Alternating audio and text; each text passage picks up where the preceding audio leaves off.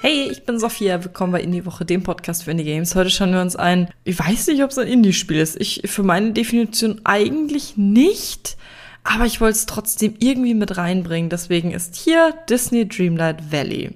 Das Animal Crossing für Disney-Fans, so wird es, glaube ich, überall bezeichnet und ich nenne es jetzt auch einfach mal so, das am 6. September erschienen ist. Ich habe es kostenfrei in Anführungszeichen im Xbox Game Pass gespielt. Gleich beim Erscheinungsdatum, habe es schon vorinstalliert, war sehr gespannt, weil ich war natürlich damals auch ein ganz großer Disney-Fan. Ich bin mit Disney groß geworden und es war so meine Kindheit. Deswegen habe ich mich da wirklich auch drauf gefreut und spiele jetzt so ein paar Tage und mir gefällt es bis jetzt sehr gut. Doch erstmal zur Geschichte ein bisschen, worum es in Disney Dreamlight Valley geht. Dreamlight Valley war ein idyllisches Land, in dem alle Disney- und Pixar-Charaktere in Freundschaft, Harmonie und Liebe gelebt haben, bis die Nachtdorn gekommen sind und das vergessen.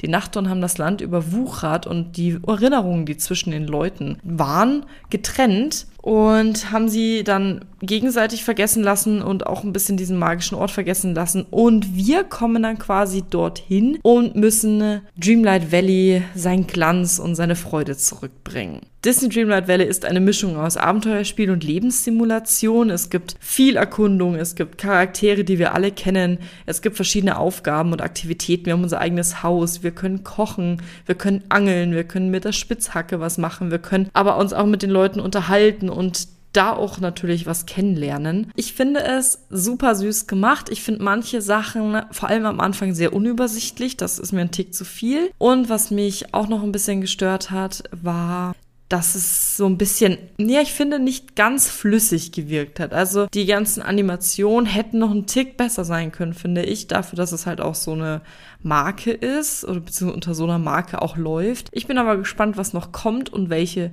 Reiche ich da noch so ein bisschen in Disney Dreamlight Valley kennenlerne. Wir hören uns hoffentlich in der nächsten Folge. Vielleicht gefällt euch das Spiel ja auch. Bis dann. Tschüss. PS, das mit der nicht so flüssigen Animation kann natürlich auch im Early Access Status liegen. Das wollte ich noch erwähnen.